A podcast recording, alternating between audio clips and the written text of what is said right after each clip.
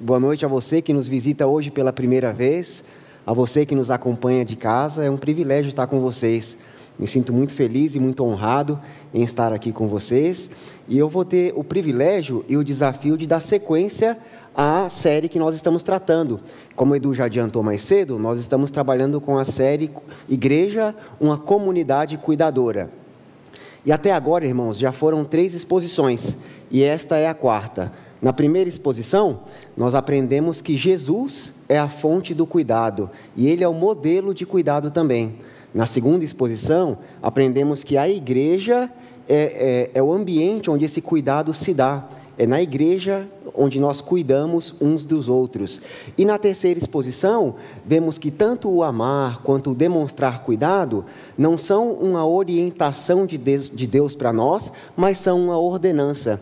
E o meu desafio aqui com vocês esta noite é de justamente tentar demonstrar que, já que nós, como igreja, temos é, a responsabilidade de, de cuidar uns dos outros, qual é o perfil que nós devemos ter e também qual é o propósito do nosso cuidado. E para isso a gente vai trabalhar com o texto de Efésios, carta de Paulo aos Efésios, do capítulo 4, no capítulo 4, dos versos 11 a 16. Mas antes da gente iniciar, eu gostaria que vocês me ajudassem, por favor, com a captação. Me ajudem a identificar, por favor, qual é este animal, o animal que está ali na imagem.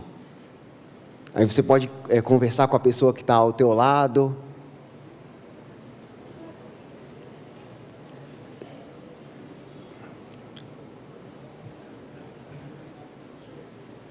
Eu vou dar algumas dicas. Não é uma capivara e também não é um onitorrinco.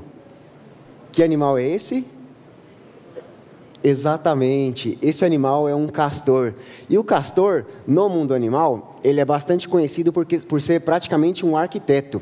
Apesar desse tamanho dele aí, ele é responsável por construir mini represas então ele é um, um animal bastante habilidoso para isso. E por que, que ele constrói isso daí? Justamente para tentar é, ter uma região de acúmulo de água para si, um, um, lugar onde ele possa também é, guardar é, alimento, onde ele possa se proteger de predadores. E, só que qual que é o problema quando o castor faz isso? Porque por vezes, quando ele faz isso, o que acontece é que ele compromete quem está no fluxo do rio.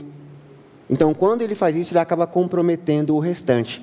E o que, é que eu vou tentar demonstrar aqui hoje? Que nós, como instrumentos de Deus, não podemos ser como castores, no sentido de acumular e só pensar em nós mesmos, mas nós temos desafios que Deus nos dá através da Sua palavra para o serviço ao outro.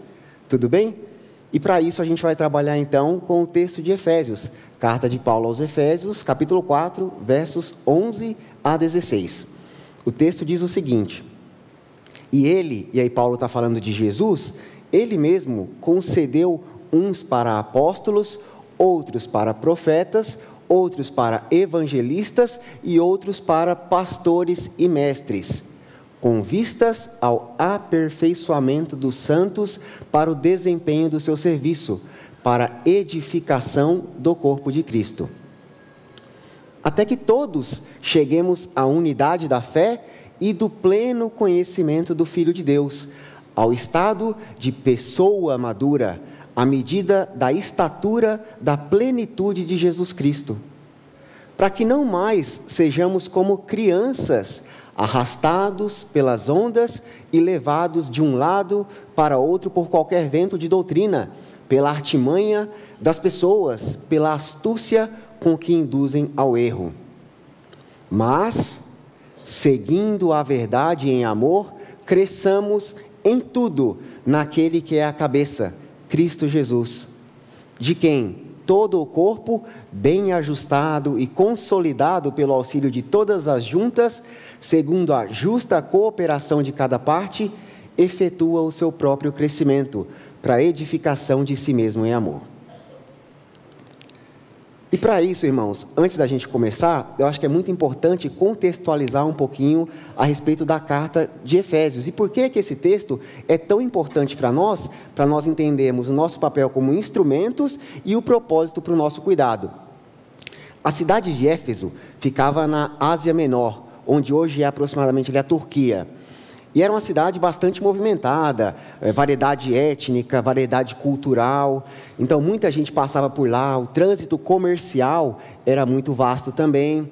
E por ser uma cidade estratégica, é, Deus moveu Paulo a ter interesse em compartilhar o evangelho com aquelas pessoas lá também. Então Paulo, na sua segunda viagem missionária, ele passou um período curto em Éfeso e na sua terceira viagem missionária, ele passou aproximadamente dois anos lá. Ele residiu em Éfeso por dois anos.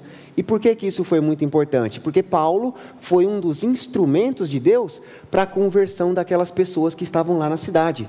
Só que sabe o que é interessante? É que em Éfeso não existia só, por exemplo, uma etnia, como a gente falou. O ponto é, né? Lá havia judeus, havia gentios, havia pessoas de nacionalidades diferentes. E isso é muito importante, porque o relacionamento de Paulo com os efésios não parou por isso aí, não parou pelo tempo em que ele ficou lá nesses dois anos de residência. Paulo ele continuou se comunicando com aquelas pessoas.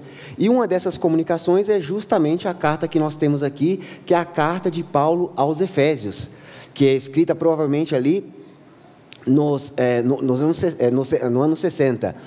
É, e a gente vê esse tempo que Paulo ficou lá em Atos 19. E a, a carta, se a gente fosse estruturá-la, é, ou, ou é, olhá-la de, de, grosso modo, a carta ela tem pelo menos dois grandes blocos. Um primeiro grande bloco, em que Paulo faz afirmações muito importantes a respeito da condição daquelas pessoas do primeiro século e de nós também, então, um exemplo é de Efésios, aquela afirmação importante de Paulo, de que nós estávamos mortos em nossos delitos e pecados, até ganharmos vida em Cristo Jesus. Então, na primeira parte da carta de Paulo, Paulo faz justamente afirmações importantes. O que, que ele está dizendo, de certa forma? Que tanto para gentios quanto para judeus, o que vale agora é a unidade que vem pela fé em Jesus Cristo. É por isso que na parte prática, quando ele vai falar ali sobre unidade, Paulo menciona: olha, é, é, nós cremos em um só Deus, só existe um batismo, uma só fé, um só Espírito e um só corpo. Todos nós somos um só. Por que, que isso é muito relevante? Porque lá eram etnias diferentes. E Paulo diz que acima de qualquer coisa, a barreira da inimizade estava derrubada. E todos, e nós também, somos um em Jesus Cristo pela fé em Jesus Cristo. E com esse texto, justamente pensando na unidade que nós devemos e nessa realidade de que vocês e eu, em Cristo Jesus, somos um só corpo, eu gostaria de estudar essa afirmação com vocês. O cuidado mútuo promove a maturidade da igreja. Nós entendendo então que somos igreja, vamos aprender que o cuidado mútuo promove a nossa maturidade. E isso através de duas perspectivas. Duas perspectivas a respeito do cuidado mútuo na igreja. A primeira delas, perfil. Lembra do desafio de hoje? É nós tentarmos entender qual que é o perfil que nós, como igreja, devemos ter. E o segundo, a segunda perspectiva é o propósito.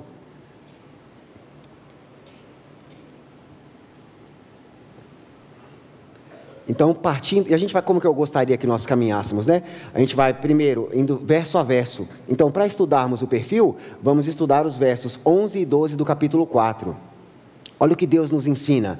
E ele, Jesus, ele mesmo concedeu uns para apóstolos, outros para profetas, outros para evangelistas e outros para pastores e mestres, com vistas ao aperfeiçoamento dos santos para o desempenho do seu serviço interessante, né? Que quando nós pensamos no perfil do instrumento de Deus, a primeira coisa que fica muito clara para cada um de nós, que Deus revela em Sua palavra, é que nós não somos perfeitos, que nós estamos em um processo de aperfeiçoamento.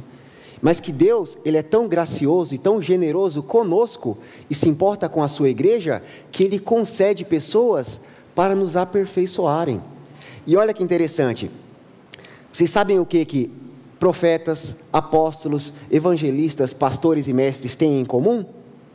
É porque todos eles são encarregados pelo ministério da palavra. Então, sabe como que nós somos aperfeiçoados através dessas pessoas ou do serviço que, que elas prestam? É justamente pelo contato com a palavra de Deus.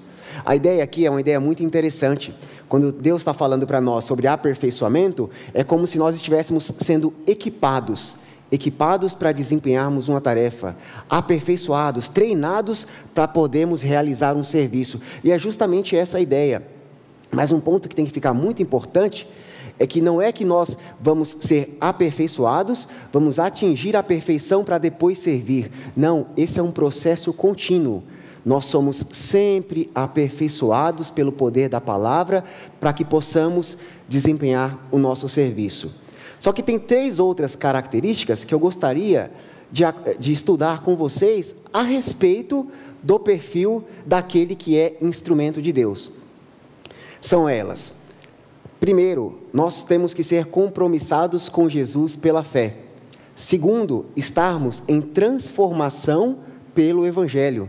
E terceiro, somos vocacionados ao serviço. Então, o primeiro ponto, ponto muito importante, sabe o que, que faz de todos nós um só corpo? A nossa fé. Todos temos o mesmo Senhor. E, e, interessante isso, né? Porque já valia lá, Paulo já deixa isso muito claro na carta aos Efésios, porque ele, ele não está tratando como se, olha, antes de vocês serem igreja, vocês são judeus ou vocês são gentios. Não, o nosso compromisso pela fé é que rege quem nós somos. Vocês entendem isso? É, é mais ou menos assim. Então, é, é, todos os meus outros papéis, acima de todos eles está o meu compromisso com Deus pela fé. Então, eu sou feito igreja por existir em mim um compromisso pela fé com Jesus Cristo. Segundo ponto, nós estamos em transformação pelo poder do Evangelho. E esse é um ponto muito importante, né? Nós estamos tratando na série justamente sobre sermos cuidado e sobre cuidarmos dos irmãos, né? Sobre cuidarmos, sobre esse relacionamento de cuidado dentro do corpo de Cristo. Só que não é tão natural, ou é, ou é antinatural, eu me oferecer para cuidar de uma pessoa pro bem dela. Ou então, eu me humilhar em busca de um cuidado, ou humildemente eu ir atrás de cuidado. Por que, que eu faço isso? Porque eu sou compromissado pela fé e porque eu entendo que a palavra de Deus está me transformando, que existe uma ordenança para que eu viva como igreja. E isso é muito importante. Então, é, nós estamos sendo transformados, eu só vou me dar ao cuidado, eu só vou me, me dispor a cuidar e a ser cuidado, se eu estiver compromissado com o Evangelho. Isso é interessante também, né? Porque, assim, é, o que é ser igreja, então? Isso, é, ser igreja não é somente nós sermos parte de uma membresia, ou frequentarmos reuniões dominicais, não se limita a isso, mas em nós sermos um só pela fé em estarmos compromissados com Jesus pela fé e em transformação pelo Evangelho. E um terceiro ponto, que é um ponto muito importante: nós somos vocacionados ao serviço. E olha que interessante, né? Às vezes a gente pode é, é, adotar, nós podemos adotar a perspectiva de que vamos à igreja, eu vou à igreja, ou então a gente vai se reunir é, aos domingos para que eu, o Senhor possa me ensinar e eu possa aprender cada vez mais. Nessa perspectiva, nós estamos vivendo como castores, como pessoas que buscam acumular para si, sabe? E não querem compartilhar. Só que a nossa, a nossa fé, ela é uma fé de serviço. Nós somos chamados ao serviço, sabe por quê? Porque a nossa identificação com Jesus nos move a servir. Nós não acreditamos em um Deus que apenas quer ser servido. Jesus mesmo, Jesus mesmo disse: O filho do homem não veio para ser servido, mas ele veio para servir. Então o ponto é, é justamente, irmãos, a nossa identificação com Cristo Jesus que nos vocaciona também a servir, a não sermos pessoas que só querem receber, mas pessoas que estão dispostas a se doar também. Mas aí, uma pergunta, que é uma pergunta importante, né? Que a gente pode se fazer. Ai, Edmur, mas a minha caminhada de fé, ela é tão recente, eu, te, eu nunca tive tanta experiência com a Bíblia, Irmãos, é, esse livro que a gente está usando como base, é, como uma, da, uma das, da, das bases para a série, o autor ele diz algo interessante.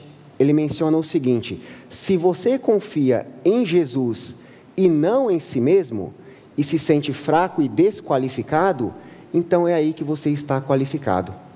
Então, sabe qual que é o ponto, irmãos? É que Deus não espera que nós nos sintamos plenamente capazes para servir. Deus não quer que nós sejamos pessoas confiantes nas suas competências, pessoas que acreditam demais em si. Ele espera de nós pessoas vazias de si e dispostas a ser úteis a partir da, da capacitação que Ele mesmo dá. Ele mesmo dá. Isso é, isso é muito importante, né? Porque é, muda um pouco a nossa concepção. Então eu não preciso é, achar que eu, eu estou plenamente capaz para servir, mas entender que o Deus que me coloca em situações diferentes, que nos coloca em situações de vida diversas, é Ele quem nos capacita para sermos igreja, tanto em sermos cuidados, quanto em cuidar também. Só que isso requer de nós algo muito importante, que é o envolvimento. Todos nós precisamos então estar envolvidos. Isso me faz questionar qual que é o meu envolvimento com Deus e a sua igreja. Eu sou uma pessoa que gosta muito de futebol, né? Então eu cresci muito com essa cultura lá em casa. E quando eu era criança, eu tinha dois grandes sonhos, né? O primeiro deles era jogar no time do meu coração, e o segundo era, sei lá, sete, oito anos. E o segundo era ser tão bom quanto ou melhor que aquele cara que todo mundo falava lá em casa, o tal do Pelé. E eu errei. É, mas não errei somente em não ser tão bom quanto o Pelé. Errei em não jogar no time do meu coração. E por que, que eu falo isso? Porque hoje existe um relacionamento meu com o time que eu torço. Eu sou um torcedor. Por que, que isso é importante, né? É, eu posso ir lá a um estádio, por exemplo, prestigiar um jogo, e lá eu vou receber uma identificação. Olha, o Edmur está sentado na cadeira 32A. E essa é a minha contribuição. Eu sou um torcedor que está fora do campo, dando suporte, torcendo para que o meu time vença. Só que no corpo de Cristo, nós não, nós não somos chamados para esse tipo de envolvimento. Deus, quando Ele nos dá vida, Ele nos dá vida plena, para sermos parte de uma família, de uma nova sociedade, de um novo corpo. De tal forma que eu não, não é que Deus ele ele, é, ele me dá vida para que eu seja um espectador, alguém que está lá da arquibancada torcendo pela sua obra. Mas não, ele me coloca para estar dentro do campo, para participar do seu plano, para estar ali com as minhas, é, é, é, dentro do meu ambiente. E eu não preciso, esse é um ponto importante, né? Eu não preciso ser goleiro, jogar, é, lateral, zagueiro, centroavante. Não, eu tenho que entender que Deus, Ele me capacita para servir dentro daquilo, daquele lugar onde Ele me colocou. E que a partir do momento em que eu ganho vida, eu sou útil no propósito de Deus de cuidar e de ser cuidado. E um ponto importante, né? Que às vezes, irmãos, a gente se é, considera como se nós fôssemos. É, Deus, é como se Deus ele tivesse uma caixa de ferramentas muito grande. Uma caixa de ferramentas grande. E aí, a nossa capacitação, essa questão da capacitação, às vezes a gente se sente muito pequeno, né? Mas o que nós devemos sempre entender é que a capacitação para realizar o serviço não está tanto na qualidade da ferramenta, mas naquele que a manuseia. E por que, que isso é relevante? Porque é Deus quem nos capacita para cuidar e sermos cuidados.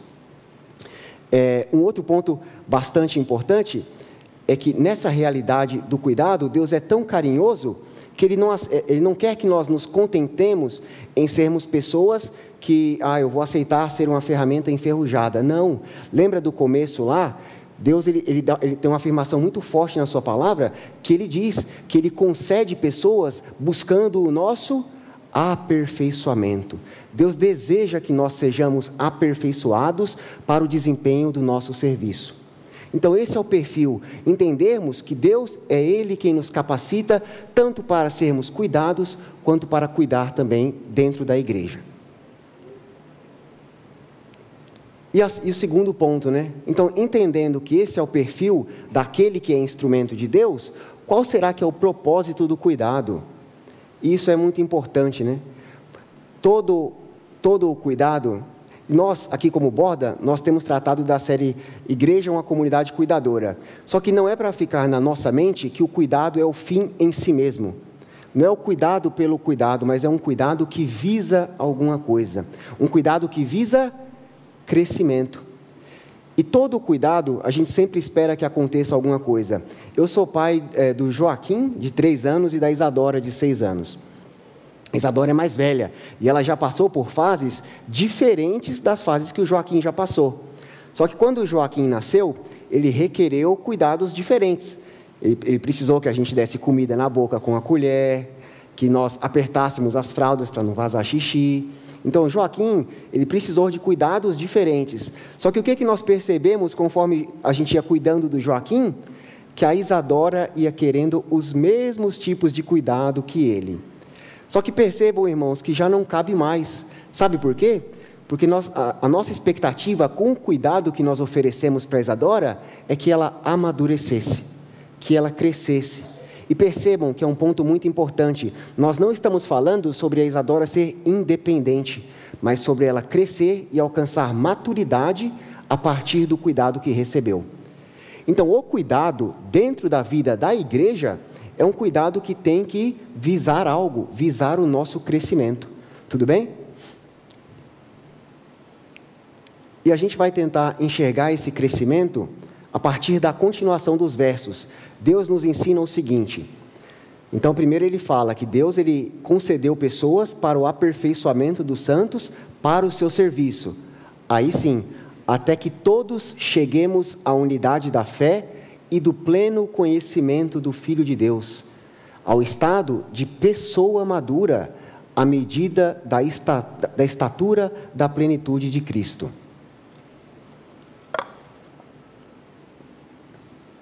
E chama a sua atenção para aquela preposição que está ali. Ela indica a finalidade. Então, de tudo que nós temos tratado até aqui, a finalidade é para que alcancemos a unidade da fé e do pleno conhecimento de Jesus Cristo, do Filho de Deus. Isso é importante, irmãos. É muito importante a gente entender o que a palavra de Deus está, está nos dizendo. Primeiro, que isso tem que ser válido para toda a igreja. Aquilo que nos une não é simplesmente um propósito, uma ideologia, ou que nós moramos perto uns dos outros. O que nos une é a fé em Jesus Cristo. E nós devemos crescer na unidade que, que vem da fé. Só que percebam, não é simplesmente crer corretamente, mas é viver adequadamente. É a unidade da fé e do pleno conhecimento do Filho de Deus. Não é simplesmente eu crer adequadamente, mas eu viver em um conhecimento de relacionamento. E na Bíblia, o conhecimento ali que está descrito não é simplesmente um conhecimento intelectual, eu tenho que saber quem é Jesus. Mas não, o que nós aprendemos é que a vida como igreja, a vida como um corpo maduro, a vida de cuidado, de serviço, em que nós usamos as capacitações que recebemos de Deus para o serviço ao próximo, elas nos levam para um amadurecimento. E é interessante porque não dá para desvincular tanto o amadurecimento do membro quanto do amadurecimento do corpo. Então, conforme nós vamos crescendo nessa vida de comunidade, nessa vida de sermos igreja, nós vamos crescendo em unidade e no nosso conhecimento de Jesus. Só que olha só que interessante. Aí o terceiro, o, o outro propósito, até que alcancemos o estado de pessoa madura. O legal dessa versão é que ela não oferece, ela não está falando, uh, no original está dizendo justamente isso. É uma pessoa, está falando sobre o corpo. O corpo alcançar a maturidade. Não está falando sobre simplesmente o Edmur, em detrimento de outras pessoas, alcançar a maturidade. Mas não, nós, através do cuidado, do serviço, do zelo, é, do zelo pela palavra, nós nos edificamos e alcançamos a maturidade do corpo. Até que alcancemos a medida plena em Jesus Cristo que, como a gente vê desde o início da série, Ele é o nosso alvo, Ele é a nossa medida. O nosso modo de viver, o nosso modo de cuidar, o nosso modo de nos ofertarmos está em Jesus. Tudo bem? Só que um ponto muito importante: qual é a minha concepção de crescimento? Como que eu entendo o crescimento? O que significa crescer para mim?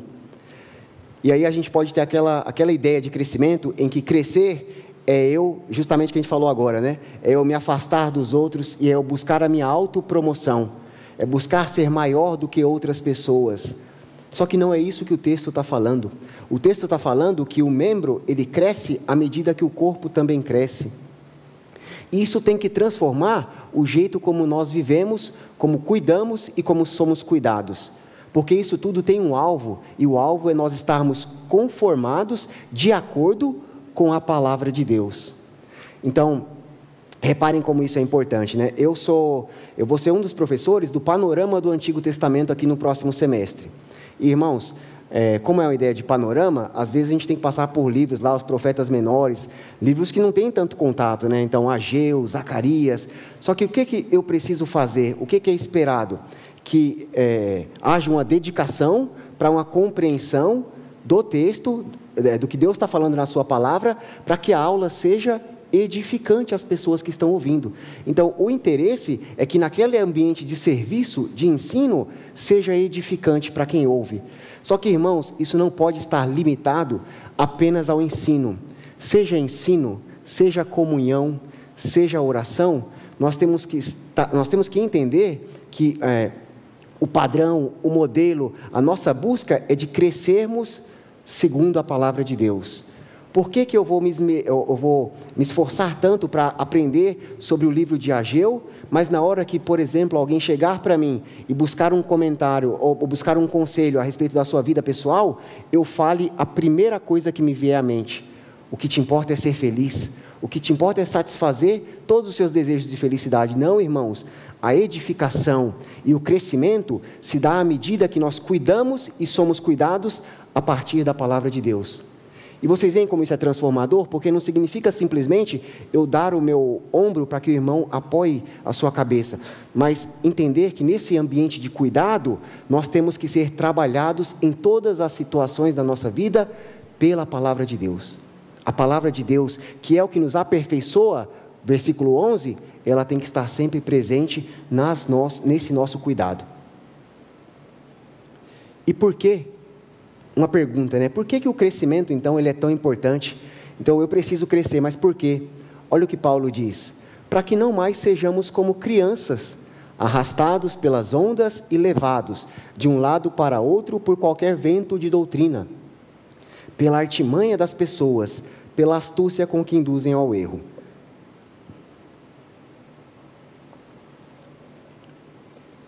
Então, sabe qual que é o ponto? Olha só que interessante o que Deus nos ensina.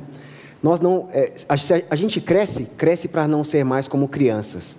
Para quê? E ali, a, aquela frase, arrastados pelas ondas, está numa voz passiva, indicando que é como se existisse uma força sobre nós que nos leva para lá e para cá. Só que para lá e para cá, por qualquer vento de doutrina, pela artimanha de pessoas que querem nos induzir ao erro com a sua astúcia. Ou seja, lembra que Deus concede pessoas para que nós sejamos aperfeiçoados pela palavra? O que está acontecendo é que há pessoas que usam a palavra de Deus pra, para, pra, por artimanha, por astúcia, para nos induzirem ao erro, para modificarem o que Deus quer nos passar para benefício próprio. Vocês entendem? Isso é muito real, inclusive dentro do, da, do contexto que nós vivemos. Só que olha só qual é o antídoto para que nós não sejamos manipulados. É que nós tenhamos a fé correta dentro de uma vivência correta. É crer adequadamente, mas viver adequadamente também. Não é simplesmente eu ser como um castor e achar que me enchendo da melhor teologia eu vou ser alguém capaz e nunca vou ser enganado, mas é eu me dispondo a ser cuidado por outras pessoas e a cuidar. Oferecer as capacitações que Deus me dá em benefício do outro. E olha só o contraponto que Deus faz.